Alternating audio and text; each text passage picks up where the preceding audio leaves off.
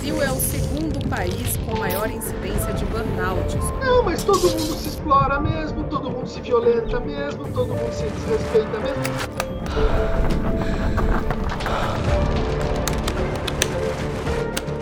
É uma sensação de que você não tem força e você vai morrer. É uma sensação de morte iminente, sem exagero.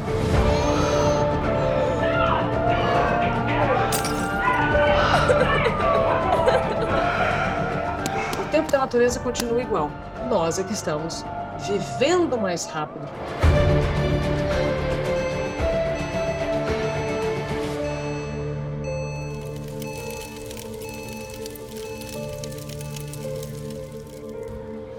Seja muito bem-vindo à Igreja Red.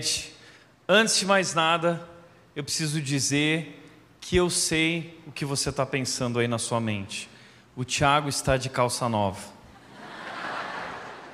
Eu precisava tirar esse elefante aqui do palco, porque senão nós não conseguiríamos tratar o assunto de hoje. Tive que ter muita coragem para sair por aquela porta assim hoje, ok? Mas ano novo, vida nova, look novo, experimente você também, tá bom? Ah, estamos iniciando hoje uma nova série de mensagens chamada Burnout Vencendo o Esgotamento. Primeira coisa que nós precisamos fazer diante desse assunto é entender como a gente pronuncia a palavra burnout. Porque algum tempo atrás eu estava com um casal de amigos e a mulher virou para mim e disse: Tiago, eu estou com burnout. Eu demorei um pouquinho para entender o que ela tinha, mas eu descobri que se tratava de um burnout. Então, assim, eu também estou pronunciando errado, não sou americano, né? Mas é burnout. Uh, e talvez você diz, puxa, mas se é tão difícil falar essa palavra, por que chamar a série de mensagens com um nome tão difícil? Afinal de contas, por quê? Porque esse é um nome chique, né? É um nome chique para esgotamento. Ah, é o nome que está na moda, é o que está falando, estão falando por aí. Então nós também vamos falar de burnout. Na verdade, burnout significa ah, justamente esse esgotamento forças que foram drenadas, que se esvaíram e hoje você se encontra fora de ordem, né? emoções descontroladas. Interessante que nós vamos tratar esse assunto justamente no janeiro branco. O janeiro branco é o mês que foi escolhido para tratar esse assunto da saúde mental.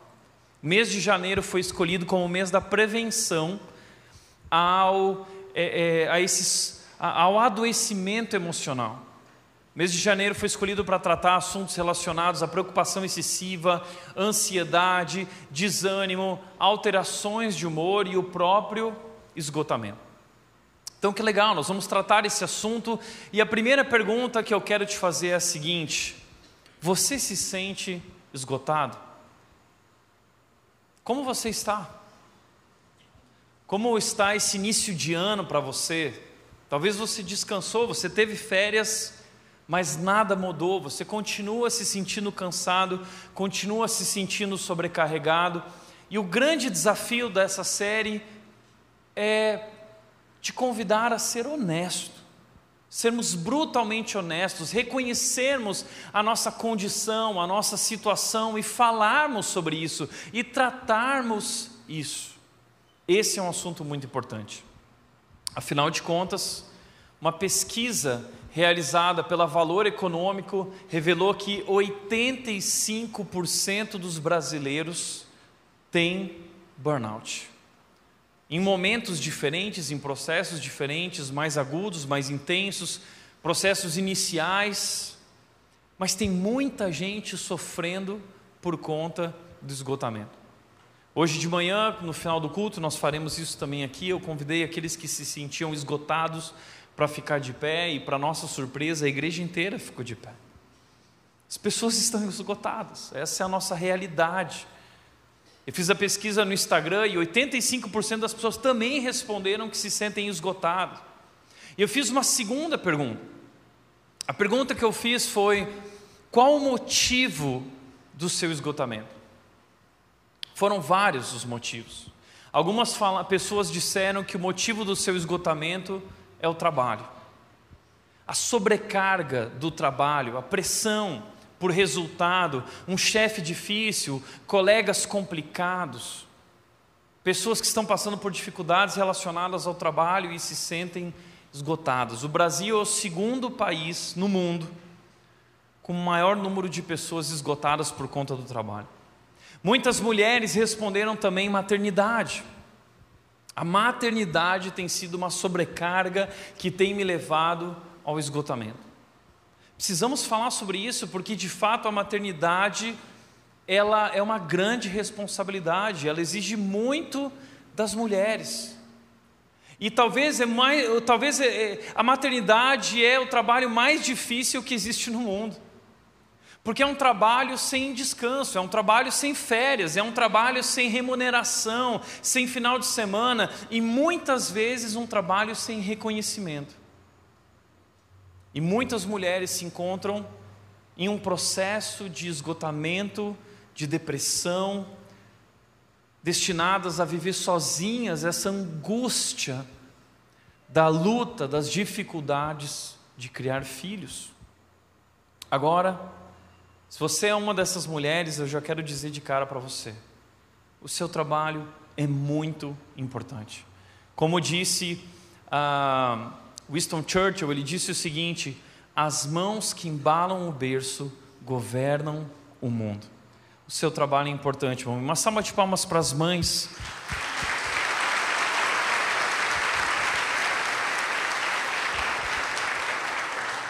Algumas pessoas responderam às demandas da vida. São tantos os papéis a desempenhar diante da sociedade: o homem ideal, a mulher ideal, o pai ideal, a mãe ideal, o marido ideal, a esposa ideal, o o profissional de sucesso, o homem de sucesso, a mulher de sucesso. São tantas as demandas da vida que nós não damos conta. Além disso, os padrões de desempenho que falam que a gente tem que ser o melhor em tudo aquilo que a gente faz, e você precisa obter tal padrão e conquistar X resultado, e você precisa manter esse estilo de vida e vestir e ter uma vida assim, morar num condomínio assim, e, e, e, andar num carro assim, e se vestir assim, são tantos os padrões que a cultura, o mundo impõe, isso se torna uma grande sobrecarga para nós. Além disso, alguns responderam que o ministério pastoral é o motivo do seu esgotamento. Muitas vezes não percebemos isso. Já ouvi gente dizendo o seguinte: puxa, que vida boa que deve ser a dos pastores, né? Oh, vida boa. Mas como os pastores carregam a sobrecarga não somente das suas lutas pessoais, das suas dificuldades e conflitos familiares, mas também a carga daquelas pessoas que fazem parte de suas comunidades, pessoas que carregam emocionalmente o peso também dos outros. Pastores que vivem debaixo de altas cobranças e altas expectativas das pessoas e que muitas vezes, infelizmente, optam pelo suicídio como escape dessa pressão. Precisamos falar sobre isso. Ore pelo seu pastor. Situação do nosso país.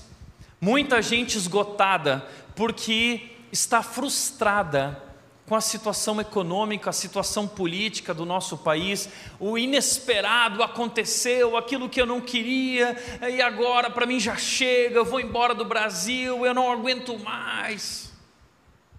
Além disso, pessoas também disseram que o seu problema são conflitos nos relacionamentos. O que me levou ao esgotamento são as dificuldades que eu tenho encontrado no meu casamento, na minha família, no relacionamento com os meus filhos, frustrações. Entenda uma coisa: relacionamento gera intimidade, intimidade gera conflito. E se nós não tivermos maturidade para tratarmos os inúmeros conflitos que vão surgir nos vários âmbitos dos nossos relacionamentos, as várias esferas de relacionamento, nós iremos sofrer muito. E nós vamos acumular mágoas, amargura no nosso coração. Se não soubermos tratar, se não soubermos amar, se não soubermos perdoar, e a pior coisa que nós podemos guardar dentro da gente, o pior veneno que existe, é a amargura. A amargura é uma masmorra emocional. A amargura é um câncer emocional que se expande e contamina tudo e todos ao nosso redor. Se você é uma pessoa amargurada que tem dificuldade de perdoar e não tratar isso, você não somente vai destruir sua vida e sua saúde, como vai destruir todos os relacionamentos ao teu redor, inclusive da tua família e dos teus filhos. Isso é sério. É por isso que nessa série de mensagens nós iremos tratar esses assuntos. Vamos falar também sobre amargura, vamos falar sobre perdão, sobre todas essas questões que estão ligadas a esse esgotamento, ao burnout e muitas vezes até à depressão. Agora, eu não tenho a pretensão de traçar um diagnóstico correto de você e prescrever uma receita. Eu jamais me colocaria nessa posição, eu não sou médico e talvez, se você está passando por um processo de esgotamento, burnout, talvez você precise de ajuda profissional. Busque ajuda. Nós temos que tratar esse assunto e cada caso é um caso. Mas eu quero te convidar a olhar, talvez traçar um caminho através da palavra de Deus, de como Deus nos convida a lidar com nossas emoções de desânimo, e de esgotamento e encontrar nele uma resposta. Agora, talvez você se identifica com essas questões, talvez é algo além disso, mas eu gostaria de te convidar a pensar que talvez o motivo do seu esgotamento possa ser algo mais profundo. Não somente aquilo que você está fazendo, mas aquilo que te levou a fazer, o que está por trás de tudo isso o que isso tem gerado dentro de você. Existe um doutor chamado Herbert, um doutor alemão, um uh, psicólogo alemão, que nos anos de 1980, na década de 80, ele descobriu os primeiros sintomas do burnout. E ele então é, começou a fazer um amplo estudo em torno dessa questão do burnout e ele fez descobertas incríveis. Ele escreveu livros a respeito disso há cerca de 40 anos atrás. E veja qual foi uma das descobertas do Dr. Herbert que é muito importante para nós. Ele disse: a pessoa esgotada é aquela que está num estado de fadiga ou frustração, em consequência de sua devoção a uma causa, seu estilo de vida, devoção a seus relacionamentos, coisas que não lhe trouxeram a recompensa esperada. Presta atenção nisso. A pessoa esgotada é aquela pessoa que está num estado de frustração por conta de ter se dedicado a algo. Alguém que se sacrificou por algo. Alguém que colocou todas as suas forças em prol de uma causa. Mas aquela questão, aquela coisa não lhe trouxe a recompensa esperada. O resultado foi diferente daquele que imaginava ter. São expectativas frustradas. E eu gostaria de aproveitar esse estudo e afirmação do Dr. Herbert e mostrar isso na história de um homem da Bíblia.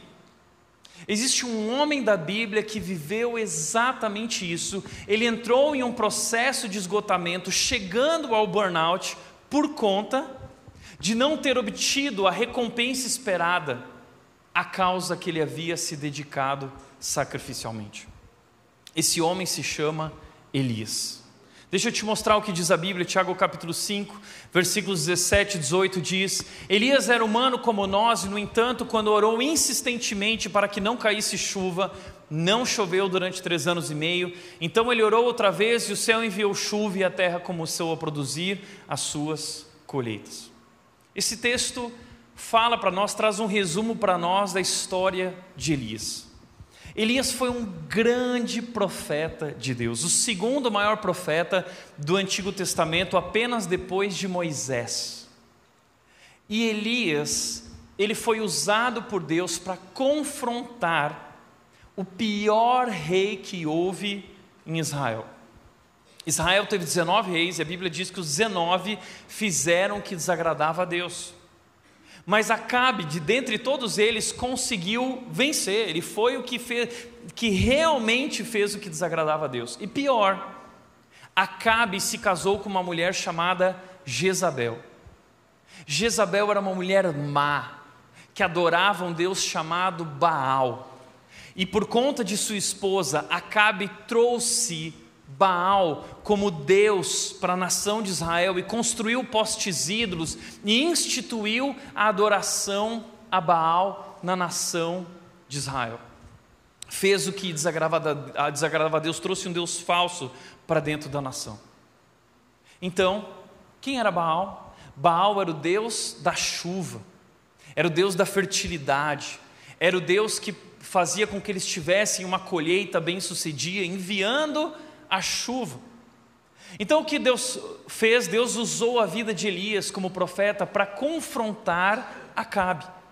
Então Elias foi diante de Acabe e ele disse: Acabe, tão certo. E veja só, Acabe era terrível.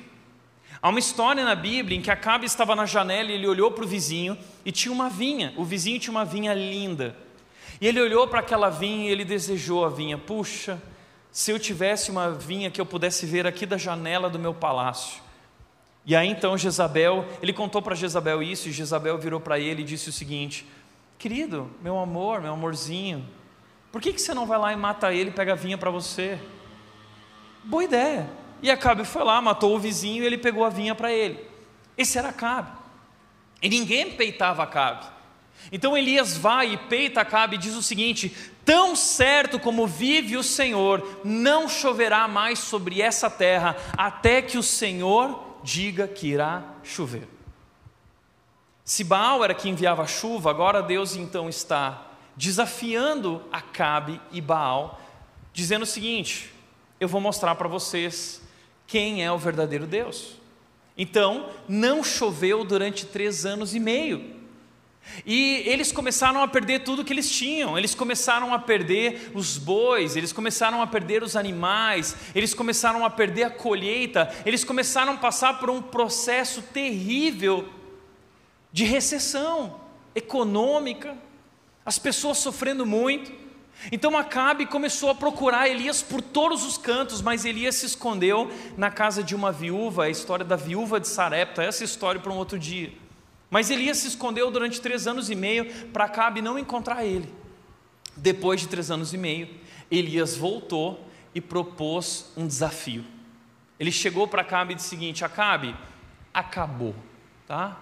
Acabou, é um trocadilho, gente, pode dar risada, tá? Acabe e acabou. Piada de pastor é ruim, né? Puxa vida. Mas o pessoal da manhã riu. São vocês que são mais lerdos para entender a piada. Uhum povo da manhã é mais inteligente, eu acho. Elias chegou para Acabe e disse a Acabe: Eu proponho um desafio.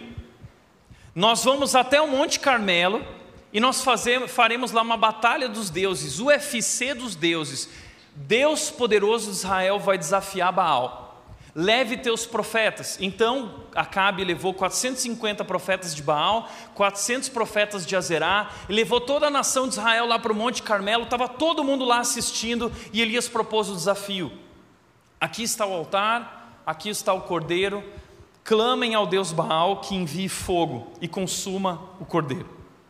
E Elias deixou que eles começassem. E os profetas começaram então a orar e clamar, chamando o seu Deus para que ele enviasse fogo, mas passou a manhã inteira, chegou meio-dia, nada aconteceu. Elias começou a zombar daquelas pessoas, dizendo o seguinte: oh, grita mais alto, eu acho que o Deus de vocês deve estar dormindo, ele tirou férias, né? E então eles começaram a se autoflagelar e começaram a gritar mais alto, e eles começaram a entrar em transe. E passou a tarde. No final da tarde, nada aconteceu. Então veio Elias e disse: Já chego, agora é a minha vez. Então ele pediu que os servos dele trouxessem água. Deus vai enviar fogo. Mas para mostrar o poder de Deus, água e fogo não combinam, né? Então, enche de água, enche de água. Eles encheram de água. Então Elias orou: Deus, envia fogo e consome o altar. E Deus enviou dos céus fogo. E toda a nação, uau! E todos se dobraram, e naquele momento reconheceram quem era o verdadeiro Deus. Consegue imaginar esse momento? Lembro de uma vez que eu estava num acampamento de adolescentes e o pastor estava lá pregando. e a fogueira estava do lado dele, mas não estava aceso. E aí tinha um arame na fogueira preso lá no poste. E aí, de repente, enquanto ele contava a história de Elias, de repente, para surpresa de todo mundo, desceu um papel higiênico pegando fogo lá de cima do poste. E pum, consumiu a fogueira. E todo mundo, ah! Os crentes adoram essas coisas, né? Mas lá na história de Elias foi de verdade. E depois disso, Elias foi lá e matou todos os profetas de Baal, de Azerá, 850 profetas, e o sangue deles foi derramado no rio. Depois disso, Elias chegou para Acabe e disse o seguinte: Acabe, se alimenta, pega a tua carruagem e corre de volta em disparada para o palácio, porque agora Deus vai fazer chover e vai vir tempestade. Então Acabe entrou na carruagem e foi rapidamente, e a Bíblia diz que Deus deu poder a Elias, porque Elias saiu correndo na frente da carruagem. Imagina essa cena, a carruagem indo rapidamente com os cavalos do rei Acabe, mas Elias correndo mais rápido que o Usain Bolt. Ele atravessou a carruagem. E se, se houvesse cronômetro naquela época, o nome de Elias estaria no Guinness Book. Ninguém nunca correu tão rápido quanto Elias. Uau! Que história incrível, não é? Além de tudo isso, Elias é um homem que vai surgir no Novo Testamento, ele vai aparecer. Sabe por quê? Porque Elias não morreu. Elias foi arrebatado. Numa carruagem de fogo ou num tornado de vento, existe uma discussão teológica, mas ele foi arrebatado, a Bíblia diz. Ele foi levado aos céus e ele aparece novamente no Novo Testamento, no Monte da Transfiguração, ao lado de Moisés, na presença de Jesus Cristo está Elias, e os discípulos olham para Elias. E mais, Apocalipse fala sobre duas testemunhas. E muitos acreditam que uma dessas testemunhas no futuro do Apocalipse será Elias. Uau! Que homem poderoso! Que história! É por isso que o autor, Tiago, está dizendo o seguinte: olha, esse grande homem era humano como nós, e Deus usou a vida dele. Agora eu quero te chamar a atenção para algo. Elias era tão humano como nós, que momentos depois, horas depois desse grande momento no Monte Carmelo de vitória e sucesso, Elias foi levado da euforia para a depressão. Poucos momentos depois, Elias pediu para morrer. Elias quis desistir. Elias entrou num processo de esgotamento. Veja o que diz o texto. 1 Reis 19,4: Sentou-se debaixo de um pé de giesta e orou, pedindo para morrer, dizendo: Já basta, Senhor, disse ele. Poucos momentos depois, já basta, já chega. E ele pede a morte: Deus, eu quero morrer, eu não quero mais viver, eu não aguento mais. Espera aí, não faz sentido, não é? olhando de fora, nós não conseguimos entender o que está acontecendo, mas sabe o que está acontecendo? Elias está passando por um processo de burnout, Elias está passando por um processo de esgotamento, e a primeira coisa que eu queria te chamar a atenção é sobre isso: ninguém está isento de esgotamento, ninguém. Todos nós estamos sujeitos, todos nós somos frágeis o suficiente para lidarmos, para termos que enfrentar a depressão, o esgotamento, o burnout. Qualquer um de nós pode viver isso e talvez você hoje esteja vivendo isso. Não tenha vergonha. Nós não somos máquinas, nós somos seres humanos. E a história de Elias vai nos ensinar um caminho de como nós podemos lidar com essa fragilidade e lidar com o desânimo e lidar com o esgotamento.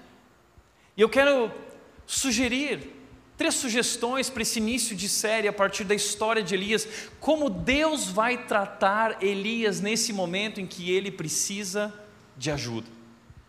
Primeira coisa, a causa do esgotamento. Nós precisamos entender qual é a causa do esgotamento. O texto de 1 Reis 19, o versículo 2 nos revela a causa. Por isso, Jezabel enviou esta mensagem a Elias. Quando Acabe chegou com a sua carruagem no palácio, ele contou para Jezabel: disse, Jezabel, você não vai acreditar, Elias matou todos os profetas.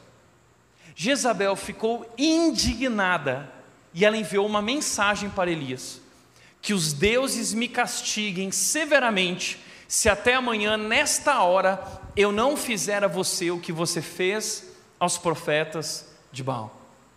Ou seja, Elias, eu vou mover o reino inteiro na sua direção e nós vamos tirar a sua vida. Espera aí. Um homem como Elias, usado por Deus para fazer grandes coisas, não deveria temer essa mensagem.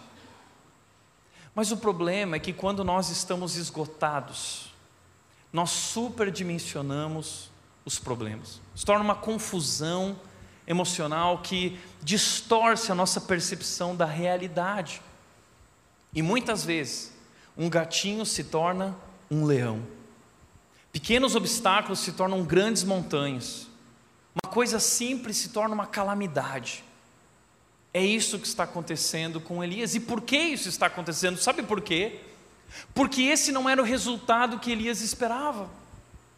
Elias se dedicou a essa causa durante anos. Elias passou por privação, Elias passou por fome, Elias passou por dificuldades, ele deu tudo que ele tinha por essa causa, e agora, depois dessa grande demonstração do poder de Deus, ele acreditava que finalmente o povo reconheceria e todos se dobrariam diante de Deus.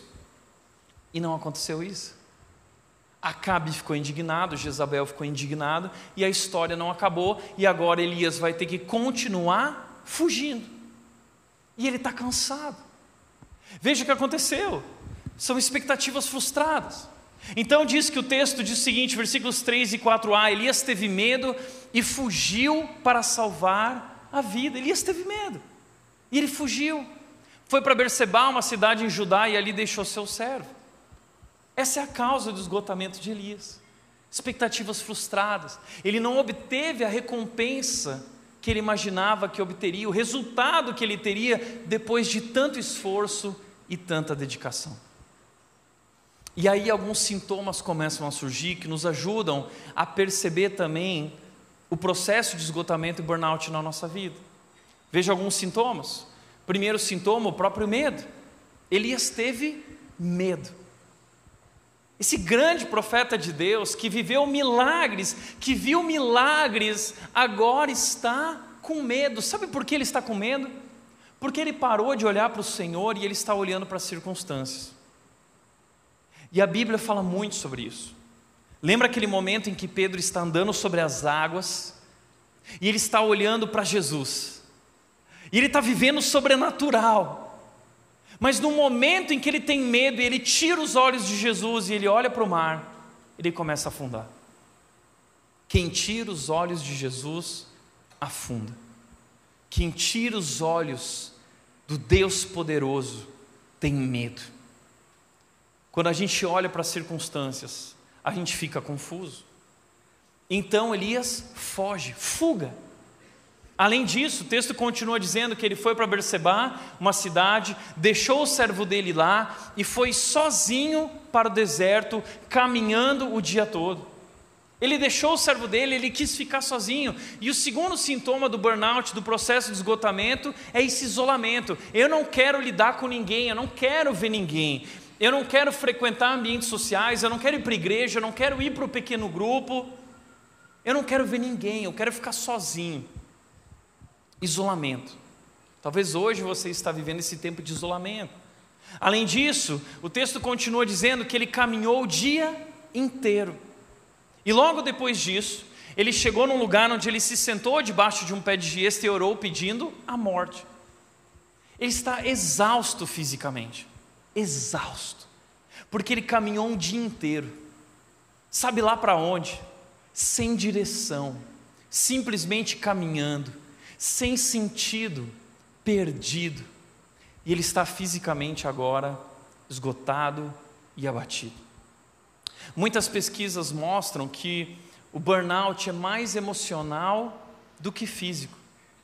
Mas o emocional, sem dúvida, afeta o físico. Nós somos seres tão complexos, é tão difícil mensurar isso, porque na nossa complexidade existe em nós uma parte material formada pelo nosso corpo, mas existe em nós uma parte material formada por inúmeros componentes, como o espírito, a alma, nossas emoções, nossas vontades, E ninguém, nem a medicina, ninguém jamais conseguiu sondar essa realidade interior do nosso ser. Mas sim, tudo isso é junto e misturado. Corpo, alma, espírito. E quando estamos emocionalmente abatidos, isso afeta o nosso corpo e Elias está exausto. Então ele diz: Já basta, Senhor, disse ele, tira a minha vida. Tira a minha vida. Isso é confusão, confusão emocional, confusão mental. Sabe por quê? Porque o texto anterior disse que ele fugiu para salvar a vida. Ele fugiu para o deserto para salvar a vida. E ele chega no deserto e ele diz para o Senhor: Deus, tira a minha vida. Então ele está vivendo esses altos e baixos emocionais, a montanha russa emocional, bipolaridade. Ele está perdido dentro dessa masmorra emocional dos seus sentimentos confusos e enganosos. E é isso que acontece quando a gente para de agir racionalmente e a gente só reage emocionalmente. Esse é o grande perigo. Porque a Bíblia diz que o nosso coração é enganoso, nossos sentimentos são enganosos. E nós não somos capazes de compreendê-los. E quando nós tentamos compreendê-los, quando nós tentamos ouvi-los e quando nós direcionamos a nossa vida a partir daquilo que sentimos, nós acabamos destruindo a nossa própria vida. Isso gerou confusão na vida de Elias, essa confusão emocional, essa confusão mental, e ele então começou a superdimensionar os problemas, e como eu disse, o esgotamento faz isso, ele afeta a nossa percepção. E aquele pequeno problema se torna uma grande montanha, aquela coisa simples se torna uma calamidade, porque você está agindo, reagindo emocionalmente. Além disso, ele diz o seguinte: Pois não sou melhor que meus antepassados, isso é, comparação. Ele começa a se comparar, porque ele está lidando com a frustração dele. Ele achou que ele era melhor do que aquilo. Ele achou que, pelo fato de Deus usar ele daquela maneira tão grandiosa, ele seria o responsável por mudar a história de Israel. E agora ele se vê frustrado e ele confunde o resultado dele com a identidade dele. Muitas vezes nós fazemos isso, nós colocamos o nosso valor nos resultados que nós obtemos, que nós conquistamos. O mundo fala isso. O mundo diz que você é aquilo que você conquista, você é o seu sucesso e você é o teu fracasso. E aí você fracassou, você acha que é fracasso. Você é bem sucedido, você acha que você é sucesso. Nós não podemos colocar o nosso valor nos resultados. E pior, não podemos colocar o nosso valor nos comparando aos outros. O nosso valor não está em, em, sermos melhores que os outros. O nosso valor está em sermos amados por Deus. Nós somos amados por Deus. Mas quando nós começamos a viver essa crise de identidade, e o mundo proporciona isso, porque essa vida de redes sociais, o tempo todo comparando os nossos bastidores com o palco da vida dos outros, os melhores momentos da vida dos outros, essa comparação é injusta. E nós começamos a sofrer. E nós começamos a pensar da maneira errada a respeito de nós mesmos. Entenda. O que você enxerga de você é uma imagem, pode ser uma imagem distorcida que a dor e as crises te fizeram enxergar. Mas o que Deus enxerga é completamente o oposto de você. Onde você vê fracasso e destruição, Deus vê esperança. Nós precisamos saber enxergar muito bem quem nós somos em Cristo. Precisamos responder muito bem a questão quem eu sou. Porque, como disse o David Murray no seu livro Reset, vivendo no ritmo da graça em uma cultura estressada, ele disse o seguinte: se você tiver a resposta errada, a pergunta quem sou eu, terá consequências profundas, prolongadas e abrangentes. E ele continua dizendo: é por isso que recuperar a nossa identidade verdadeira, pensar corretamente a nosso próprio respeito é um dos principais componentes de reconfigurar a nossa vida. Voltar à pista certa e viver uma vida pautada pela graça.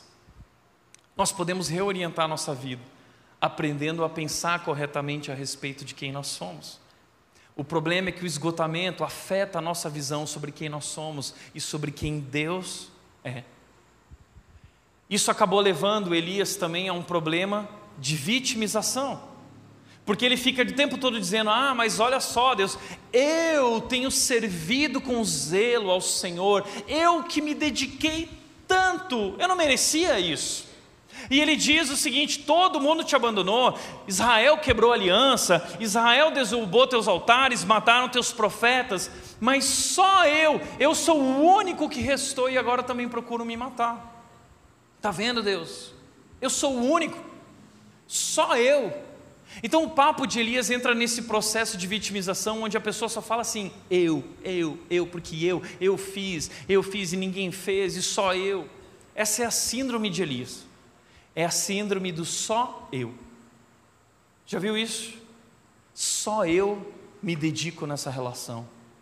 Só eu que trabalho para que essa empresa vá bem. Eu carrego essa família nas costas. Eu, só eu sei o que eu tenho vivido dentro dessas quatro paredes. Só eu sei. Eu que tenho lutado. Eu que me dediquei tanto. Eu. E agora? A pessoa entra nesse processo de vitimização. Sabe o que é isso? É um ego ferido. É um ego ferido. E Elias então ele começa a se enfiar dentro do pior buraco que existe. Sabe qual é o pior buraco que existe no universo?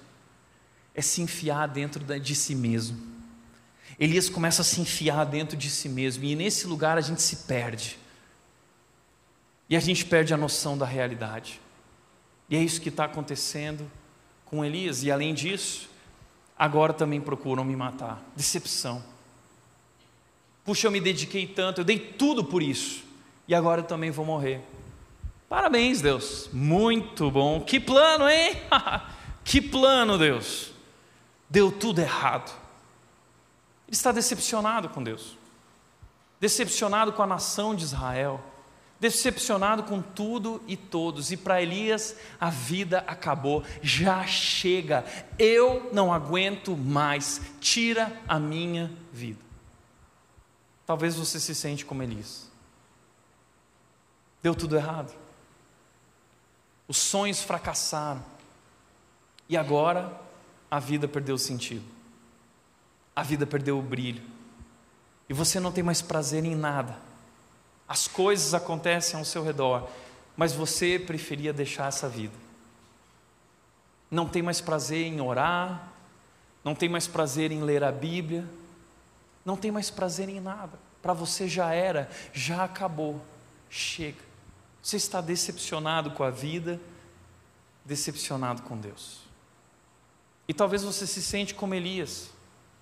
Há momentos em que nós nos sentimos abandonados. Deus me abandonou. Eu que me dediquei tanto.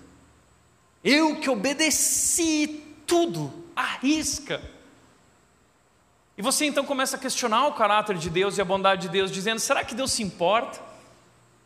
Será que Deus é realmente bom? Porque se realmente Ele é, por que Ele permitiu que eu chegasse nesse momento? Por que Deus me permite estar assim? E por que agora eu me sinto tão sozinho? Por que agora eu me sinto tão abandonado?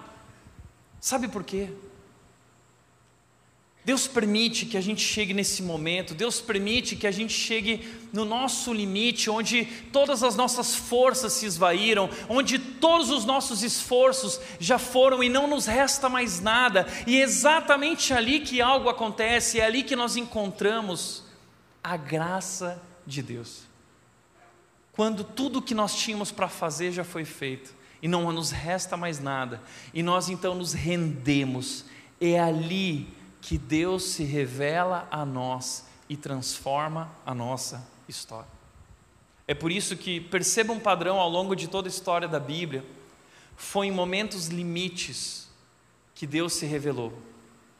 E se o povo de Deus que saiu do Egito não tivesse sido levado àquele limite diante do Mar Vermelho, onde eles ficaram desesperados porque se sentiram abandonados por Deus. Bom, por que nos tiraram do Egito? Porque agora nós não temos para onde ir o Faraó está vindo com seu exército e vai nos matar.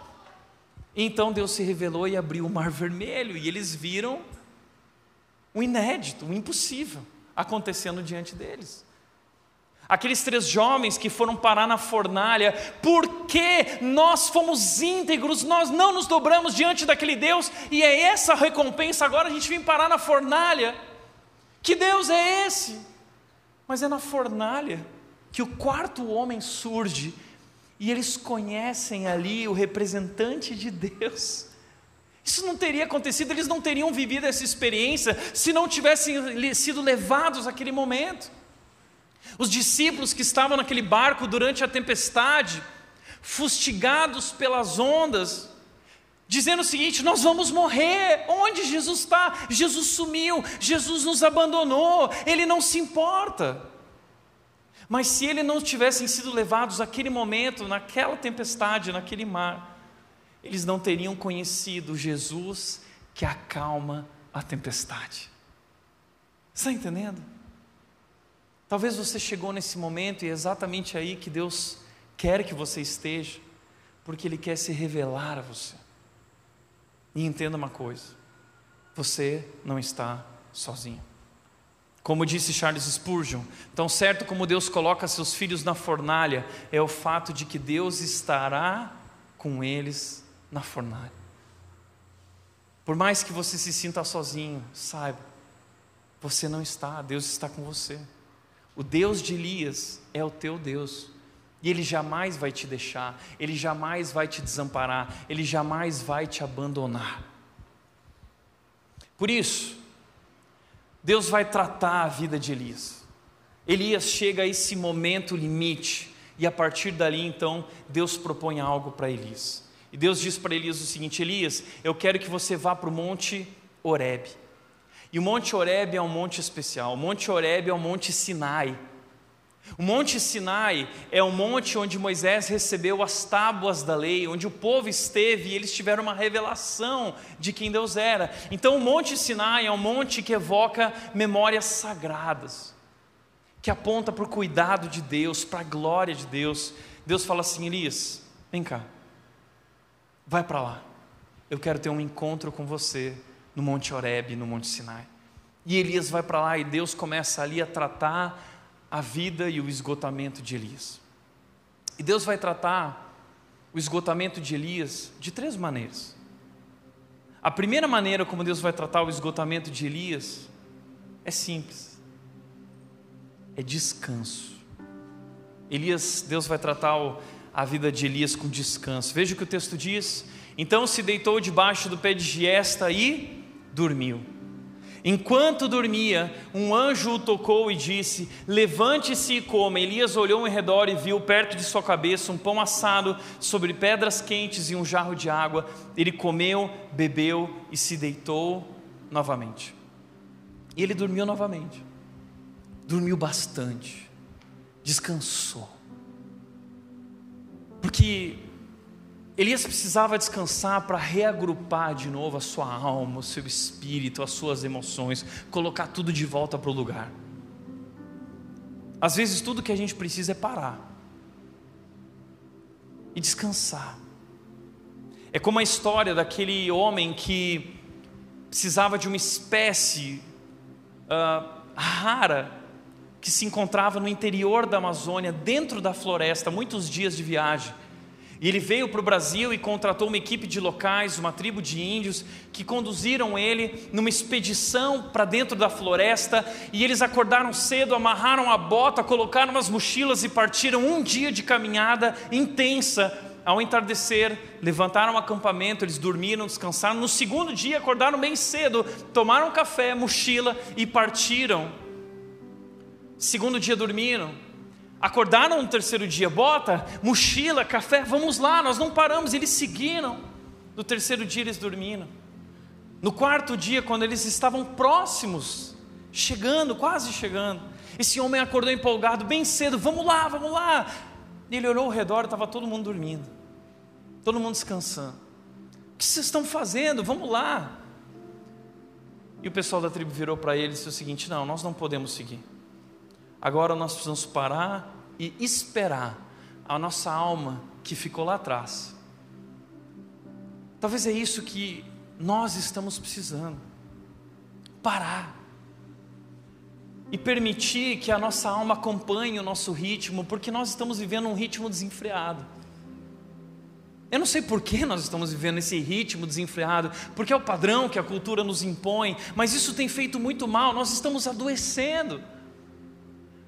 Nossas emoções estão conturbadas, estamos confusos, nossa alma ficou lá atrás, nosso espírito ficou lá atrás, nós fomos desagrupados.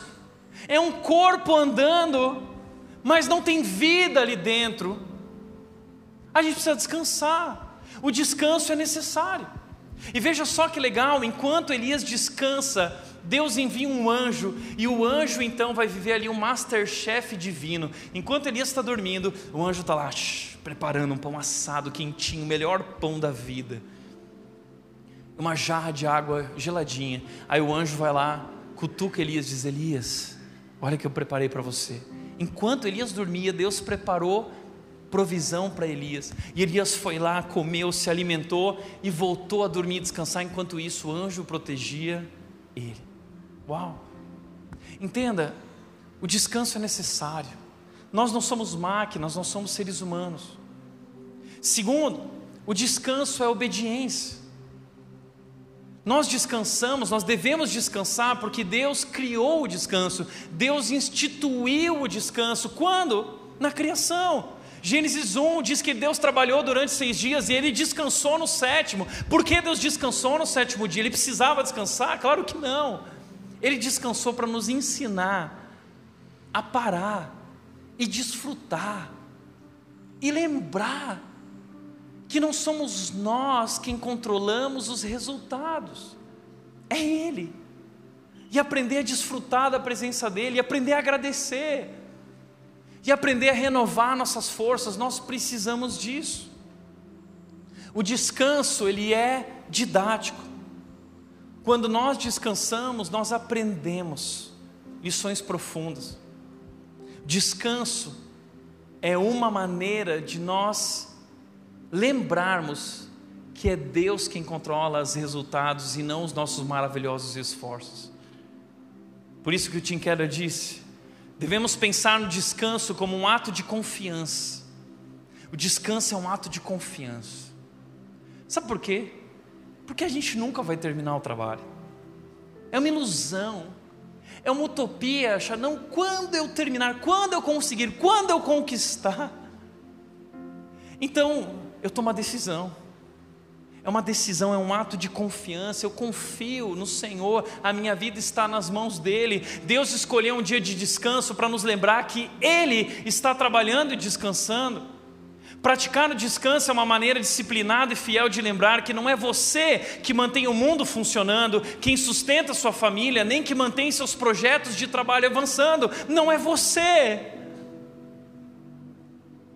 Como a gente é bobo a gente acha que é a gente que provê, a gente que sustenta, sou eu que estou pagando as contas. Não seja bobo, não seja tolo.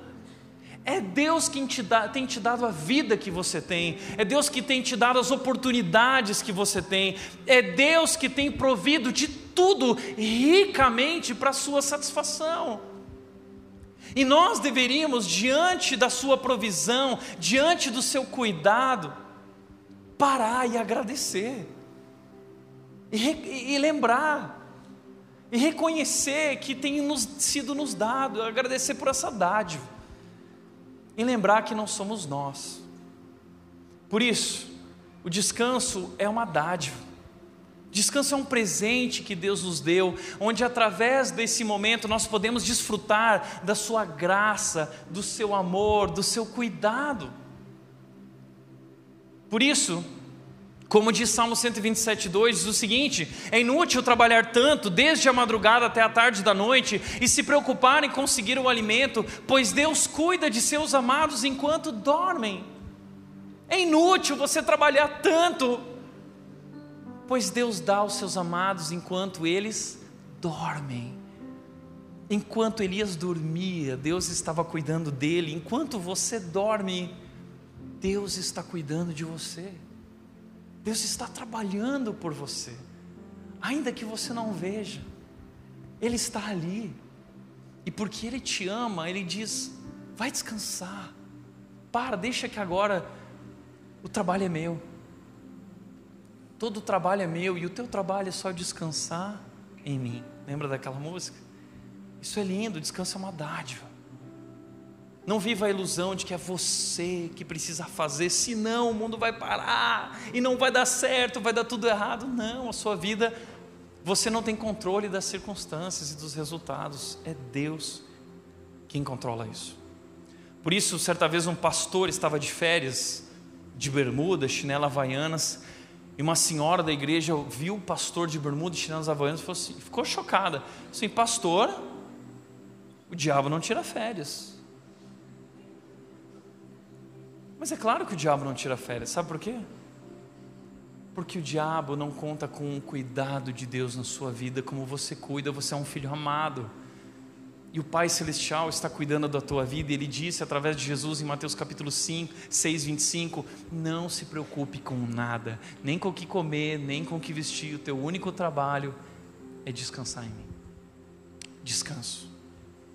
Agora, segundo lugar, a segunda maneira de Deus tratar o esgotamento de Elias é desabafo. Olha que interessante. Descanso e desabafo, colocar para fora essas emoções que estão guardadas e reprimidas.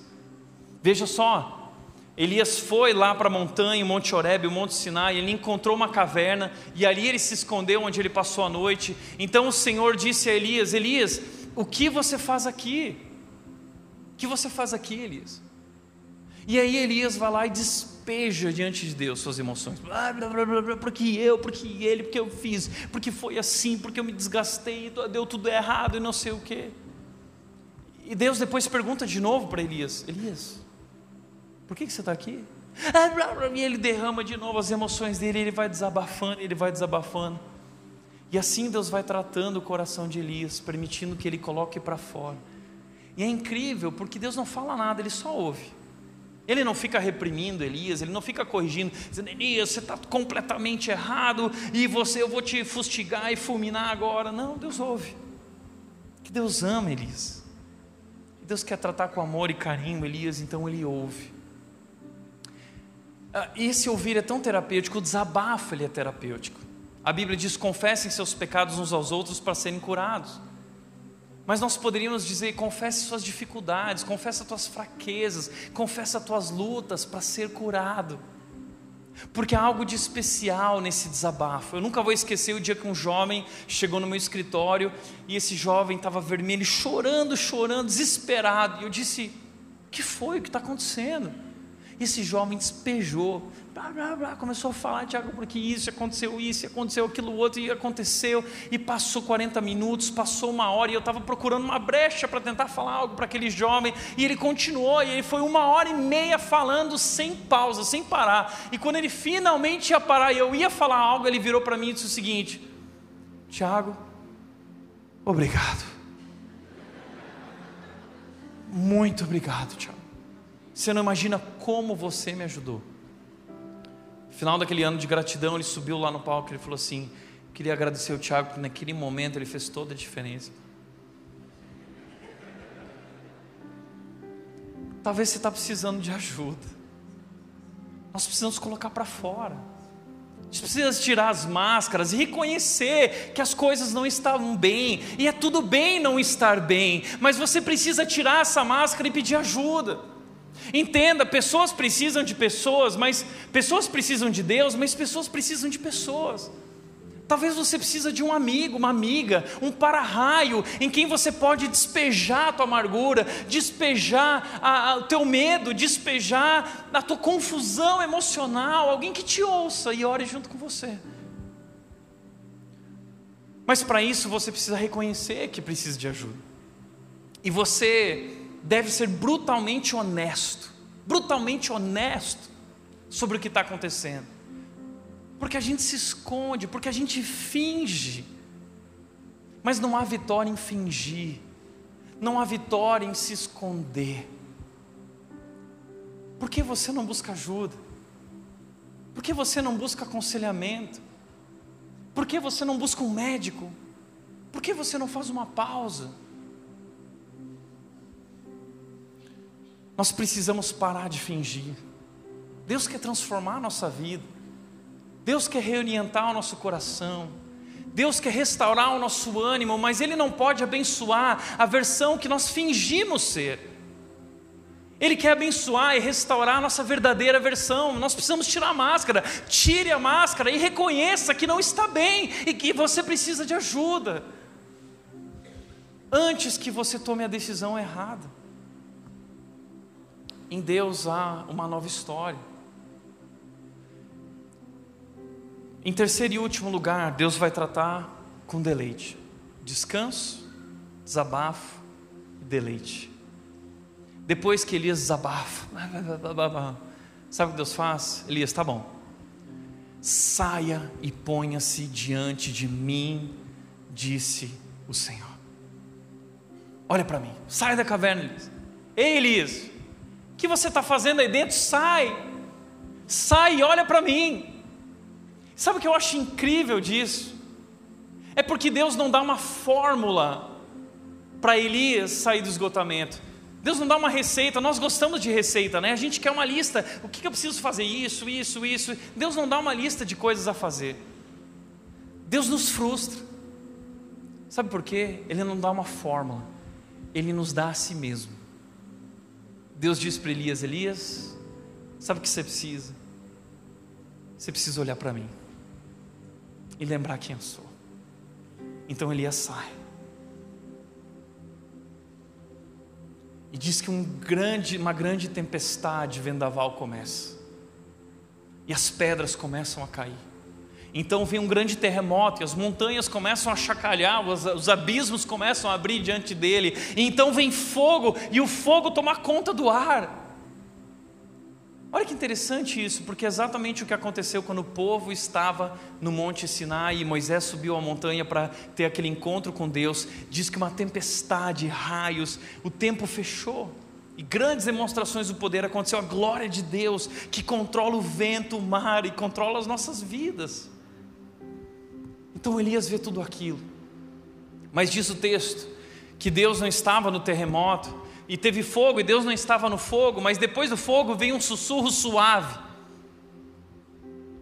E ali no sussurro suave, no silêncio, Deus falou com Elias. Nós precisamos praticar o silêncio para ouvir a Deus. É por isso que Jesus disse: quando você orar, vá para o seu quarto e feche a porta. E ora seu pai que te vem em secreto, e o seu pai te recompensará. Deixa eu te falar uma coisa.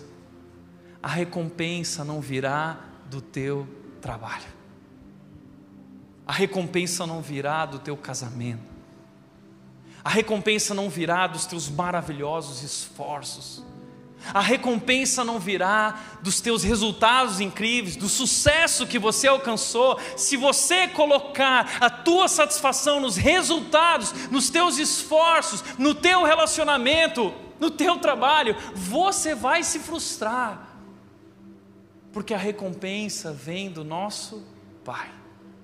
Só Ele pode satisfazer a nossa alma perdida, cansada e insatisfeita. Só Ele. Por isso ele diz: Elias, saia da caverna e ponha-se diante de mim. Deus está dizendo isso hoje para você. Saia da caverna. Saia da caverna e olhe para mim. Saia da caverna e lembre quem eu sou. Saia da caverna e veja quão poderoso, quão soberano eu sou. Saia da caverna e lembre-se quem você é. Saia da caverna e entenda que eu ainda tenho um plano para a sua vida, a história não acabou.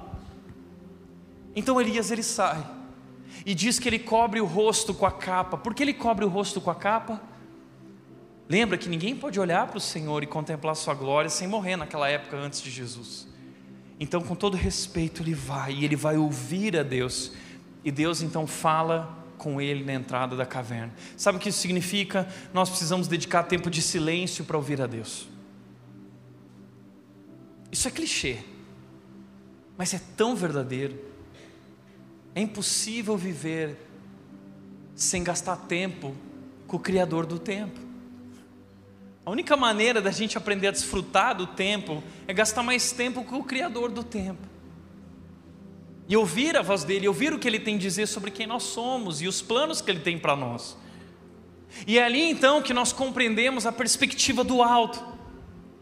É ali então que a nossa visão distorcida pelo esgotamento, é ali que a imagem distorcida que nós criamos por conta da dor e da crise é transformada pela verdadeira imagem do plano de Deus, que é perfeito, que não falha. E é ali que nós descobrimos que nada escapa do controle de Deus e que tudo está acontecendo exatamente como era esperado. Como disse Josemar Bessa, últimas notícias.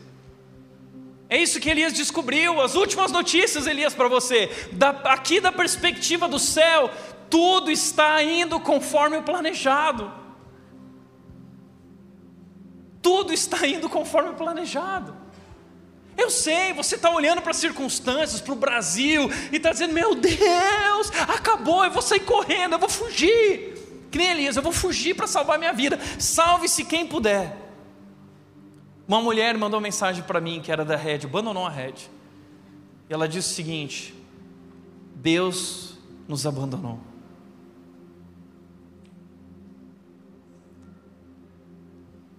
Da perspectiva do céu, tudo está indo conforme o planejado. Você esperava algo diferente?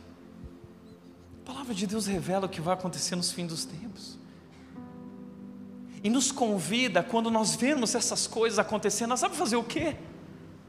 O texto diz: levantem as suas cabeças, olha para o alto, e lembra que aqui pode estar dando tudo errado, mas lá no céu as coisas continuam absolutamente sob o controle de Deus, e no tempo certo, o seu plano será realizado com justiça.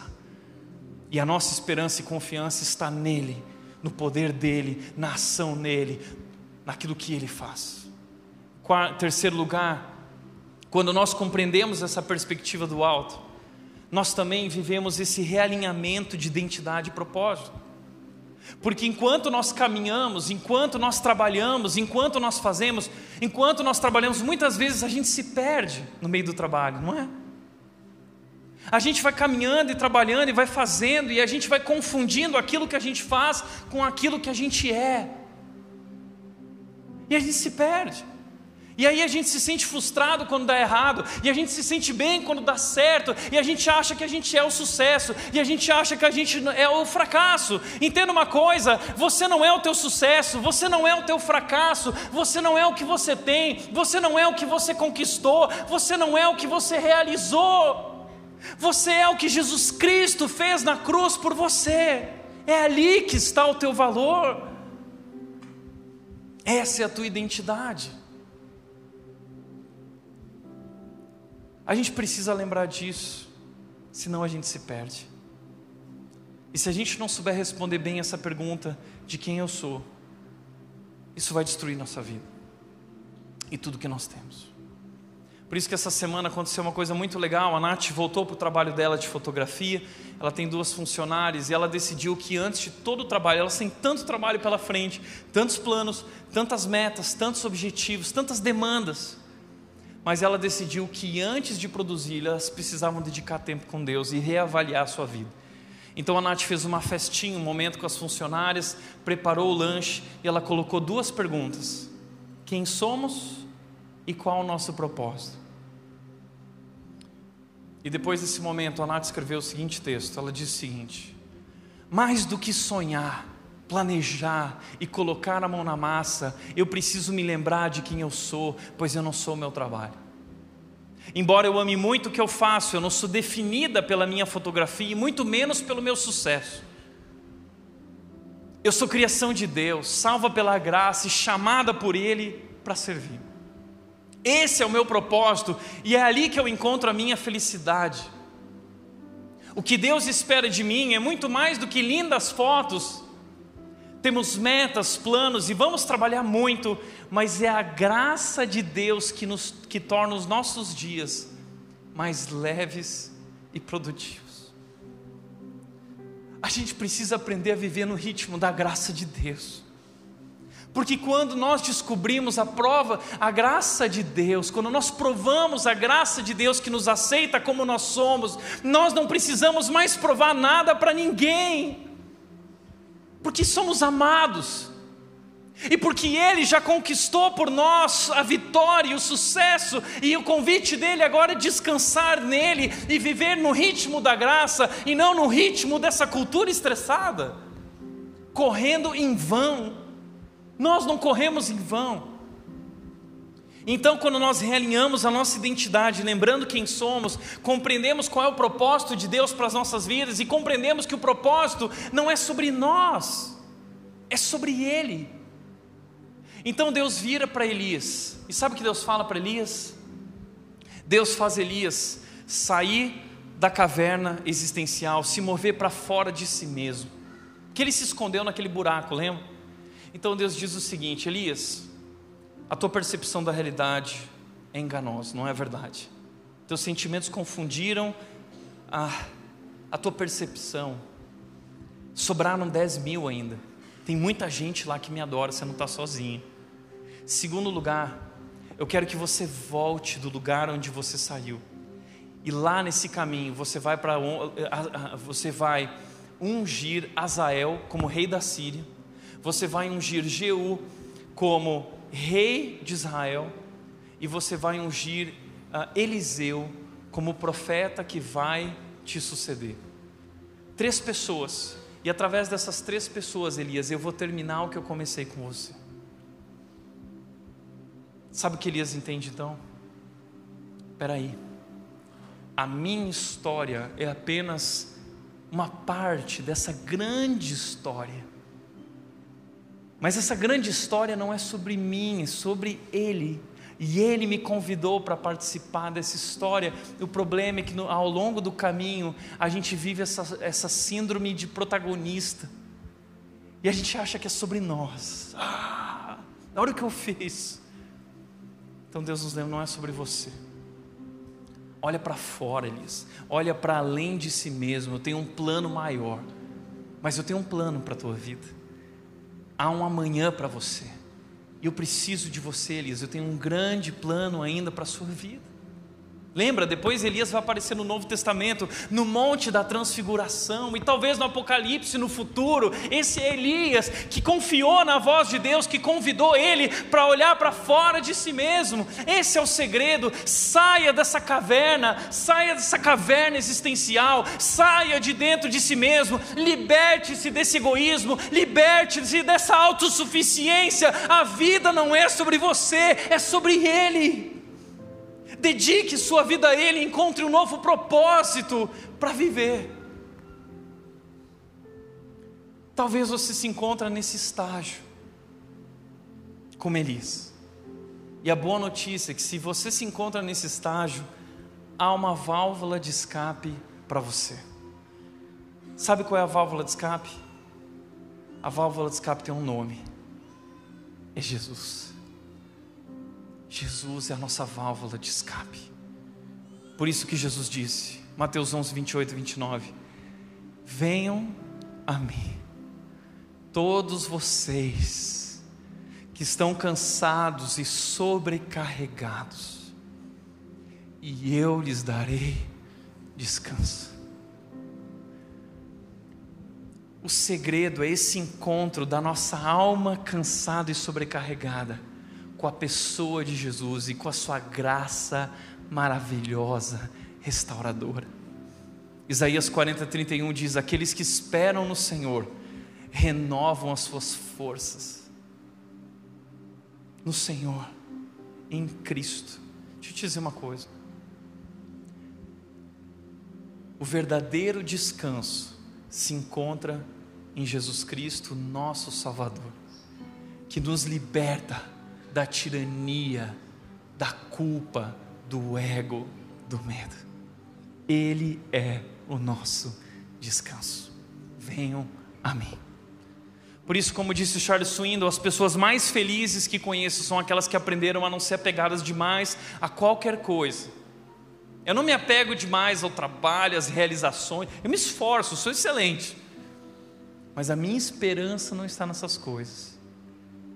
As pessoas mais felizes que conheço são aquelas que aprenderam a não ser apegadas demais a qualquer coisa, entregaram os detalhes preocupantes, estressantes e terríveis de sua vida aos cuidados de Deus. Não depende de mim, depende dele. Eu me rendo a ele, eu descanso nos seus braços. Por isso, para refletir e praticar, primeiro, nunca coloque sua esperança e sentido na vida em resultados ou circunstâncias, mas em Deus. Segundo, nosso valor não está em sermos melhores que os outros, mas em sermos amados por Deus. Terceiro, há descanso e renovo para o esgotamento através de um relacionamento com Jesus. Amém? Feche teus olhos.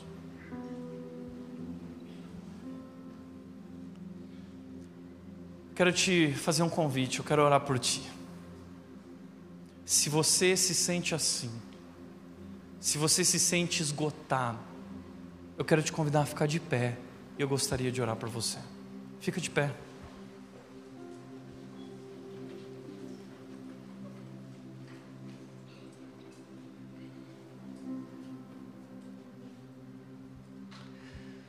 Pai querido, nós queremos agradecer, agradecer pelo teu amor incondicional e merecido, que nos alcançou e nos resgatou, nos libertando da nossa culpa, nos libertando do medo, nos libertando dessa tirania do nosso ego. E agora em Ti nós podemos desfrutar, se deleitar da Tua presença, do Teu amor, da Tua graça incomparável que é suficiente. Ah, Deus, nos ensina a parar e desfrutar. Nos ensina a sair da caverna e se colocar diante do Senhor e ouvir a tua voz. Deus, nós estamos aqui nos colocando diante de ti. Essas pessoas que estão de pé estão saindo da caverna e elas estão se pondo diante do Senhor, elas estão sobrecarregadas, elas estão cansadas. Nós clamamos a Ti, Deus, pela Tua promessa. O Senhor disse que daria descanso. Nos dá descanso, Deus. Nos dá do Teu amor e da Tua graça. Permita que cada um de nós desfrute, deleite o teu amor, através de um relacionamento contigo, em Jesus Cristo. Restaura o nosso ânimo, renova o nosso vigor, traz uma nova visão, Deus, para nós a respeito de quem nós somos e de qual é o teu propósito para as nossas vidas. Assim, nós nos rendemos a Ti o Deus que controla a nossa vida e todas as circunstâncias ao nosso redor. Nós confiamos em Ti, Senhor, e te agradecemos pelo Teu amor, em nome de Jesus Cristo, em nome de Jesus Cristo. Amém.